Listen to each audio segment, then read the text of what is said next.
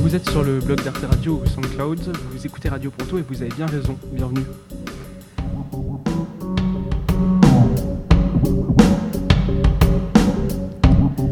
Aujourd'hui, dernière émission de l'année et première émission de retour dans nos studios depuis le début du confinement au lycée, avec un programme toujours aussi riche. Au sommaire aujourd'hui, d'abord le ressenti d'Anaïs sur la fin du déconfinement et donc le déconfinement. Marius euh, continuera sa chronique sur euh, sa chronique désaccordée. Oui, désaccordée, c'est bien le titre de sa chronique et ce n'est pas un adjectif. Puis nous passerons au volet actualité avec euh, un édito sur les municipales et les conséquences de, ces élections sur le paysage politique français. Et puis Marlène et Yuna nous parleront des violences policières que nous avons tous suivies ces dernières semaines. Pour terminer cette émission, la chronique habituelle et tout le reste et littérature de Sarah. Et c'est donc ainsi que nous commençons notre émission avec la chronique d'Anaïs sur la fin du confinement. Merci Lucas.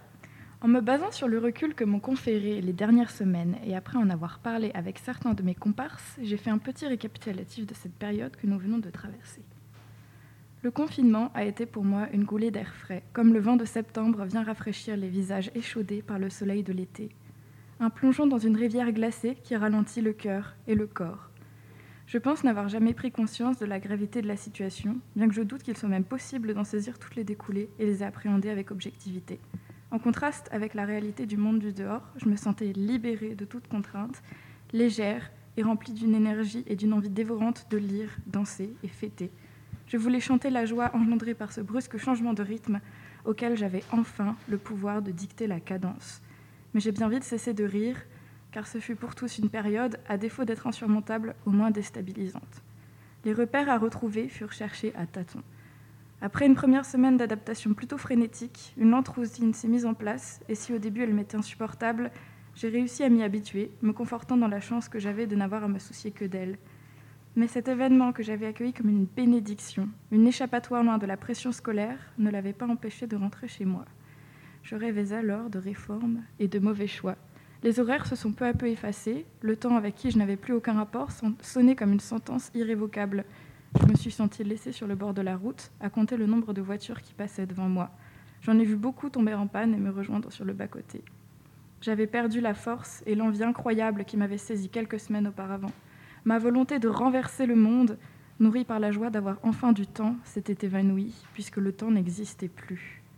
Ou du moins, je n'y avais plus accès. Coincée dans ma torpeur molle, aucune issue en vue. J'ai alors eu l'occasion de me poser mille questions, chacune ayant une résonance plus forte que d'ordinaire, puisque ces réflexions m'étaient devenues indispensables. Je fonctionnais au ralenti, et ce n'était pas grave. J'entends d'ailleurs autour de moi que certaines et certains pensent avoir raté leur confinement, et j'avoue que je m'en veux aussi d'avoir culpabilisé de ma lassitude généralisée, culpabilisé d'avoir plongé dans une mélancolie qui me semblait injustifiée. Mais je prends maintenant le temps de me rendre compte de ce qui m'est arrivé durant ces derniers mois. J'ai ri, j'ai pleuré, j'ai lu un peu, j'ai écouté beaucoup. Bref, j'ai partagé. J'ai appris à connaître mes amis dans un cadre inhabituel, à redécouvrir ma famille et à reprendre contact avec moi-même.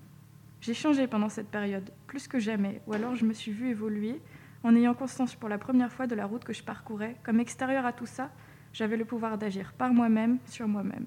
J'ai grandi, et j'ai maintenant envie de vivre, mais pleinement. Bien sûr, ceci est une introspection coupée de la réalité extérieure dont elle découle pourtant. J'espère que vous y reconnaîtrez, que vous allez bien ou que vous allez mieux. Soyez vous-même, soyez passionné, et quand l'énergie n'est pas au rendez-vous, ce n'est pas grave, reposez-vous. Écoutez, chantez, courez, nagez, dansez, riez. Quand vous doutez, doutez, mais aimez, cessez de vous prendre la tête.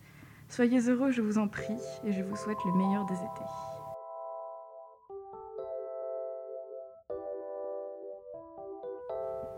Merci Anaïs pour ce retour sur la fin du confinement. Que serait l'émission de Radio Ponto sans les chroniques tantôt drôles, tantôt touchantes et parfois graves de Marius? Vous l'aurez compris, c'est l'heure de la dernière chronique de Marius sur Radio Ponto. Le titre de cette chronique aurait pu faire écho à notre situation un peu étrange entre le lycée et les vacances. C'est le moment désaccordé. Merci Lucas. Ah, mes chers amis, rédiger ce billet ce matin a été encore une entreprise bien pénible à démarrer. Voilà pourquoi. Sans véritable thème, spécialité, je me suis cantonné à l'idée d'amuser avec une lyre en délire désaccordée.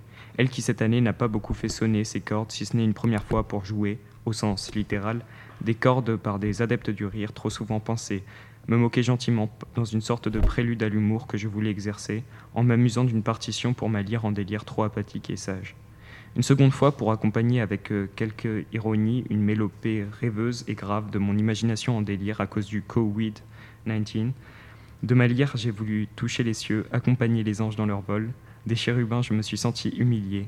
Non que ma voix soit désaccordée avec ma lyre, mais mes ailes en cire, à l'approche d'un soleil trop brûlant, se sont mises à fondre, châtiant ainsi l'être illuminé qui voulait apprendre à voler. Dans ma chute, j'ai voulu m'accrocher en vain aux astres déjà hors de ma portée. C'est alors que je suis tombé plus bas que je ne l'ai jamais été. Dans le royaume des morts avec ma lyre, je me suis retrouvé, pleurant la perte de ma chère Eurydice perdue, au moment où vers le passé je me suis retourné en quittant l'enfer gardé par Cerbère. Mon délire s'est manifesté par un slam venu d'ailleurs. Vous en rappelez-vous? Le coronavirus, les je vous en parlerai tout à l'heure.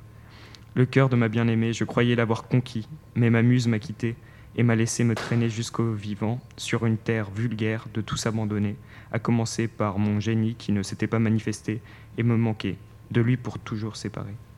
Voguant sur la terre, ballotté par les flots, j'avais perdu toute raison de vivre et de jouer de ma lyre désormais désaccordée. En tombant au plus bas, je me suis mis à me réfugier dans les rimes, sottise grossière, ruine de l'âme, qui consiste chez moi à sacrifier un sens que je n'ai pas pu dégager, un thème que je n'ai pas su correctement jouer, pour des, harmoniques dont j'ai quelque peu abusé, une forme censée sauver et recouvrir les vers vides de sens que je disais inanimés. J'ai voulu donner à cette inconsistance une coloration, au bruit un timbre particulier, à cette voix mal assurée et en radiophonie pas encore trouvée, un accompagnement, non plus encore, un substitut qui puisse justifier sa raison d'être, la rime. Si aujourd'hui je joue de ma lyre, ce n'est plus par délire pour faire un capot alfiné, mais pour faire jubiler par des cordes peu de fois utilisées la foule en délire que vous êtes, chers auditeurs zélés. Si je n'ai pas réussi à vous transmettre mon exaltation poétique ni l'égarement de mon imagination, plutôt que de pleurer ma muse avec sensibilité pour l'éternité, je passe le flambeau et je vous quitte après deux années riches passées à vos côtés. Parce que rebondir, rebondir au retour du royaume d'Hadès, revenir en force après que ma crédibilité qu'un slam abaisse, ce n'est pas chose facile, et que quittant ma lyre, elle qui m'a donné l'illusion de toucher les cieux et m'a traîné dans le pré d'asphodèle, une existence sans substance m'attendant là avec d'autres fidèles.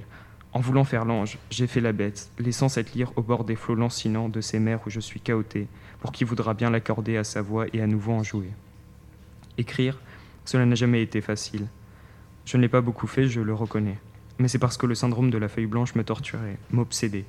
Une phrase, et on se retrouve aussitôt lancé dans la verve poétique. Mais ce déclic du premier mot posé sur le papier, il m'arrivait de l'attendre des jours entiers. Et puis il a fallu m'y confronter vraiment à cette page blanche. J'y étais obligé. Si pour certains écrire est un geste spontané qui coule au fil de la pensée, chez moi il s'agit souvent de velléité. Voulant à chaque fois pour écrire me mettre dans un état de délire artistique pour retranscrire une pensée que je croyais démentielle, exultante et que je voulais désordonner, avec en main ma plume fiévreuse et agitée, je me suis heurté à un papier trop lisse et indifférent pour la réceptionner. L'écriture a été un reflet de mon identité. Pas que je trouve mon être intimement lié à l'écriture au point de ne pouvoir euh, être plus que défini à partir d'elle, ce serait trop de prétention pour le médiocre chroniqueur que je suis, mais la velléité de l'écriture reflète la velléité tout entière de mon identité que je voulais parachever. Ce souci de perfection dans l'écriture, dans la vie aussi, m'a certainement paralysé.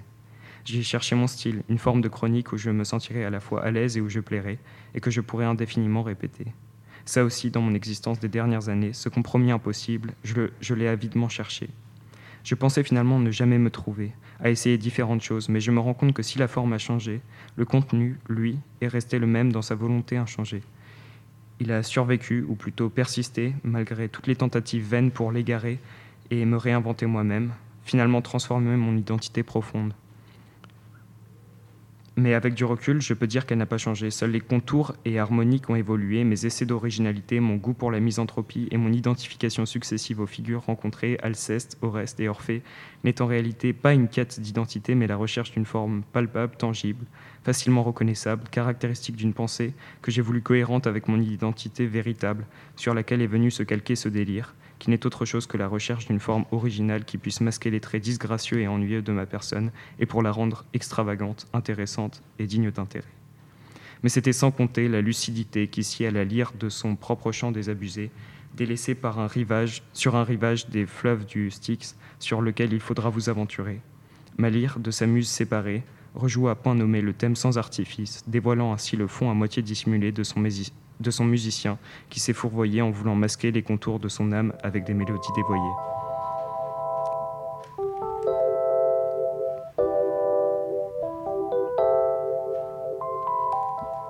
Merci beaucoup Marius pour euh, ce petit mot sincère.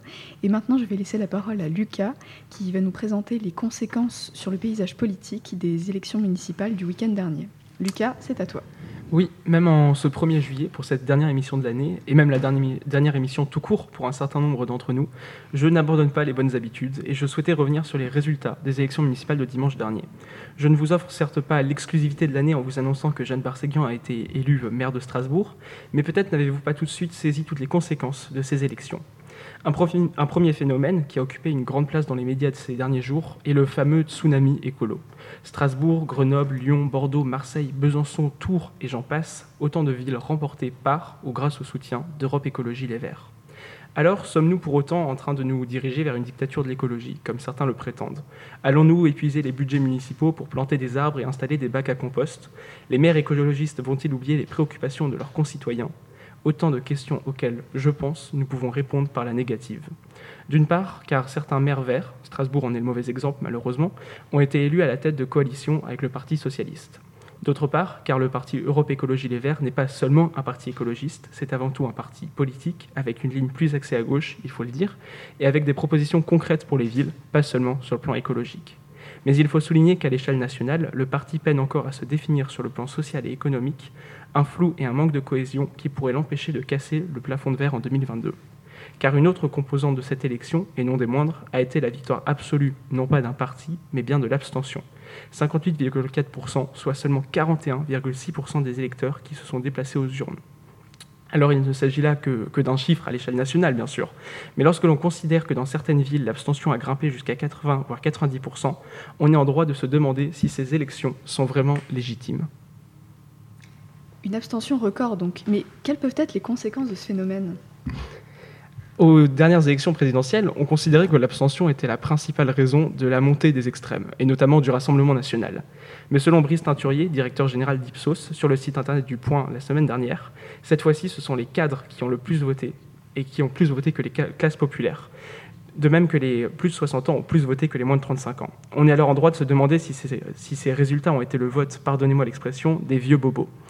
Je n'ai pas de boule de cristal et je ne peux donc pas vous dire quels auraient été les résultats avec une plus, forte participation. Mais Europe Écologie Les Verts ferait bien de se méfier, car quand on est élu dans un contexte d'abstention massive, on risque de devoir rapidement faire face au mécontentement.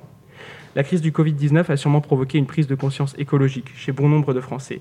Mais les classes populaires ont d'autres priorités, celles de survivre notamment, et elles n'ont manifestement pas exprimé leur besoin d'une politique plus sociale au moment du vote. Prudence donc, car même si les Français souhaitent plus d'écologie, il ne faudra pas oublier ceux qui n'ont pas voté, mais qui ont besoin d'aide et d'aménagements sociaux dans les quartiers les plus pauvres. Car si on les oublie, je peux vous annoncer avec une certaine assurance que les Verts ne seront pas réélus de sitôt. Est-ce que les résultats de dimanche dernier peuvent nous éclairer sur les résultats de la présidentielle 2022 comme souvent, je n'ai pas de boule de cristal et je ne peux pas répondre avec certitude, mais on a pu observer un certain nombre de phénomènes dimanche dernier. Tout d'abord, la défaite cuisante des deux plus gros partis, La République en marche et le Rassemblement national. En voulant jouer aux partis non traditionnels, qui préfèrent les propositions aux orientations politiques, le parti d'Emmanuel Macron a essayé de s'allier avec à peu près n'importe qui qui le souhaitait, du moment que ça pouvait leur permettre de gagner. Résultat, jackpot, quatre villes de gagner, Le Havre, Tourcoing, Coulommiers et Vernon, toutes les quatre remportées par des ministres. On comprend donc tout le problème pour Emmanuel Macron, car quand ce ne sont que des ministres qui remportent des élections municipales, 4 en l'occurrence, c'est bien le signe que le parti manque cruellement d'une implantation locale. Rappelons que le maire, le maire est l'élu le plus proche des Français et les élections municipales sont d'ailleurs celles où en temps normal la participation est la plus forte. Pas sûr donc que ces résultats puissent donner l'impression que le président est connecté à la réalité des Français. Emmanuel Macron est censé procéder à un remaniement. La question qui tourne en boucle est de savoir si Édouard Philippe restera ou restera pas, mais on peut surtout se demander si ce remaniement aura réellement une utilité. Nous approchons lentement mais sûrement de 2022, et maintenant que les Verts ont réussi à s'implanter au plus proche des Français, peut-être que le président devrait prendre au sérieux l'émergence d'un candidat écolo. Tout cela d'autant plus que l'électorat de Macron s'est droitisé depuis 2017 et on pourrait donc assister à la victoire d'un candidat écolo-socialiste, pourquoi pas une alliance entre le Parti socialiste et Europe Écologie Les Verts. Voilà, c'est la fin de cette chronique et donc de cette séance de lecture des cartes. Je remballe ma boule de cristal et mon tapis et je vous donne rendez-vous dans un peu moins de deux ans pour voir où on en est. Affaire à suivre.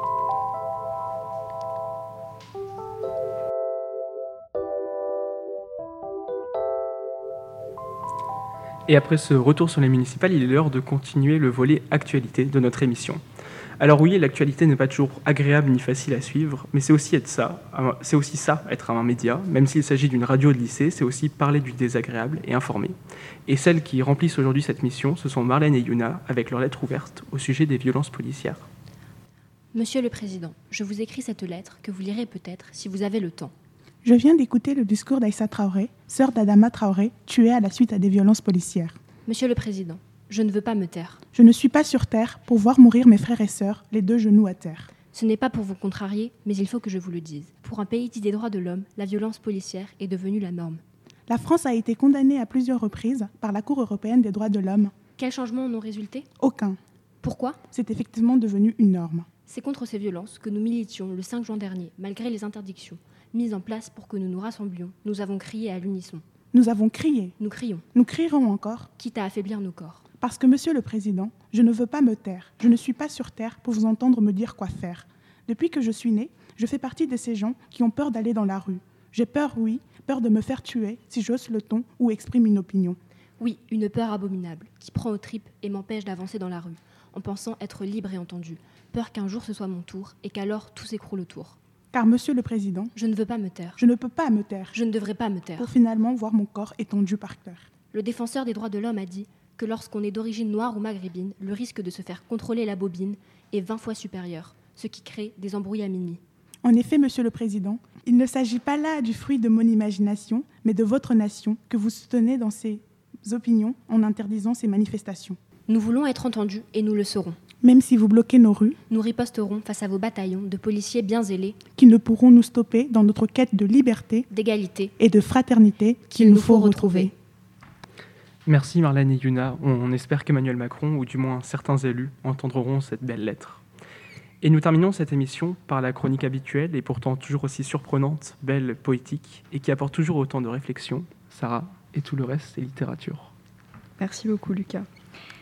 Chères auditrices, chers auditeurs, je tenais à traverser avec vous pour cette dernière émission l'expérience primaire et entière d'un poète que j'apprécie particulièrement. J'ai nommé Fernando Pessoa, poète de l'homonyme et du voyage immobile d'origine portugaise. Le début du poème Bureau de tabac, signé Álvaro de Campos en 1928, retentit comme un tout à l'heure du rien. Si le poète semble proposer des déclinaisons de lui-même à l'infini par l'usage des homonymes, il montre bien plus dans ce texte une unité bouleversante et complexe. Le bureau de tabac devient alors la quête d'une réalité qui tait son nom, mais que nous sentons tous émerger sous nos doigts attentifs. Je ne suis rien. Jamais je ne serai rien. Je ne puis vouloir être rien. Cela dit, je porte en moi tous les rêves du monde. Fenêtre de ma chambre, de ma chambre dans la fourmilière humaine, unité ignorée, et si l'on savait ce qu'elle est, que saurait-on de plus? Vous donnez sur le mystère d'une rue au va-et-vient continuel, sur une rue inaccessible à toutes les pensées, réelles, impossiblement réelles, précises, inconnaissablement précises, avec le mystère des choses enfouies dans les pierres et les êtres, avec la mort qui parsème les murs de moisissure et de cheveux blancs les humains, avec le destin qui conduit la guimbarde de tout sur la route de rien. Je suis aujourd'hui vaincue comme si je connaissais la vérité, lucide aujourd'hui comme si j'étais à l'article de la mort, n'ayant plus d'autre fraternité avec les choses que celle d'un adieu, cette maison et ce côté de la rue se muant en une file de wagons, avec un départ au sifflet venu du fond de ma tête, un ébranlement de mes nerfs et un grincement de mes os qui démarrent. Je suis aujourd'hui perplexe, comme qui a réfléchi, trouvé puis oublié, je suis aujourd'hui partagée entre la loyauté que je dois au bureau de tabac d'en face en tant que chose extérieurement réelle et la sensation que tout est songe en tant que chose réelle vue du dedans. J'ai tout raté. Comme j'étais sans ambition, Peut-être ce tout n'était-il rien. Les bons principes qu'on m'a inculqués, je les ai fuis par la fenêtre de la cour. Je m'enfuis au champ avec de grands dessins, mais là je n'ai trouvé qu'herbes et arbres, et les gens, s'il y en avait, étaient pareils à tout le monde. Je quitte la fenêtre, je m'assieds sur une chaise. À quoi penser? Que sais-je de ce que je serai, moi qui ne sais pas ce que je suis? Être ce que je pense? Mais je crois être tant et tant, il y en a tant qui se croient la même chose, qu'il ne saurait y en avoir tant. Un génie? En ce moment, cent mille cerveaux se voient en songe génie comme moi-même, et l'histoire n'en retiendra, qui sait, même pas un, du fumier. Voilà tout ce qui restera de tant de conquêtes futures. Non, je ne crois pas en moi. Dans tous les asiles, il y a tant de fous possédés par tant de certitudes. Moi, qui n'ai point de certitude, suis-je plus assuré Le suis-je moins? Non, même pas de ma personne. En combien de mansardes et non-mansardes du monde n'y a-t-il à cette heure des génies pour soi-même rêvant? Combien d'aspirations hautes, lucides et nobles, oui, authentiquement hautes, lucides et nobles, et qui sait peut-être réalisables, qui ne verront jamais la lumière du soleil réel et qui tomberont dans l'œil des sourds. Le monde est à qui naît pour le conquérir, et non pour qui rêve, fût-ce à bon droit qu'il peut le conquérir. J'ai rêvé plus que jamais Napoléon ne rêva. Sur mon sein hypothétique, j'ai pressé plus d'humanité que le Christ. J'ai fait en secret des philosophies que nul Kant n'a rédigées mais je suis, peut-être à perpétuité, l'individu de la mansarde, sans pour autant y avoir mon domicile. Serei sempre o que nasceu para isso. Serei sempre só o que tinha qualidades. Serei sempre o que esperou que lhe abrissem a porta ao pé de uma parede sem porta. E cantou a cantiga do infinito numa capoeira. E ouviu a voz de Deus num poço tapado. Crer em mim? Não, nem em nada. Derrama-me a natureza sobre a cabeça ardente, o seu sol, a sua chuva, o vento que macha o cabelo, e o resto que venha se vier, ou tiver que vir, ou não venha. Álvaro de Campos.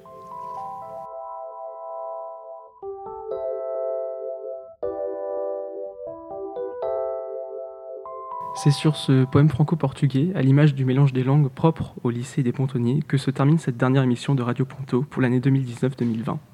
Cette année n'a pas toujours été facile, que ce soit au niveau de l'organisation, à côté des cours ou pendant la période de confinement, mais nous avons réussi à maintenir un certain rythme en restant fidèles à nos idées et surtout à notre liberté.